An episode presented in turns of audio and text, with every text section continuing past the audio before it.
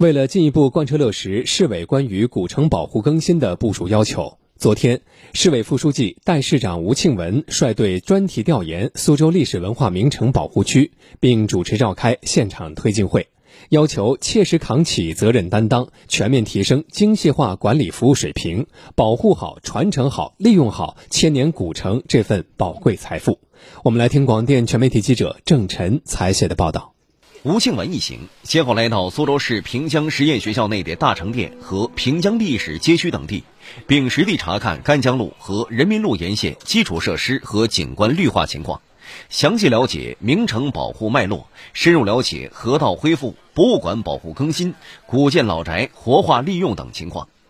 随后召开现场推进会，在听取汇报后，吴庆文指出，苏州古城是城市的精髓与灵魂所在。要认真学习贯彻习近平总书记关于历史文化传承保护系列重要讲话指示精神，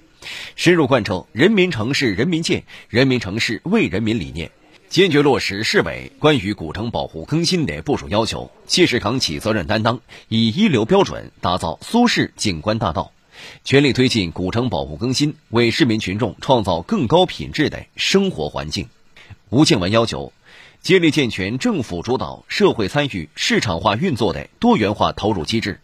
鼓励引导社会资本积极参与，在组建专家顾问团队、打造专业人才队伍、用好外脑智库基础上，借鉴国际国内先进经验做法，共同推动古城保护更新。吴庆文强调。要始终坚持以人民为中心的发展思想，加快民生实事项目建设，扩大优质公共服务供给，以绣花功夫提升城市治理与服务的精细化、科学化、人性化水平，全面改善人居环境，进一步提升城市功能品质，努力打造最美窗口的最亮风景。市政府秘书长陈高参加调研。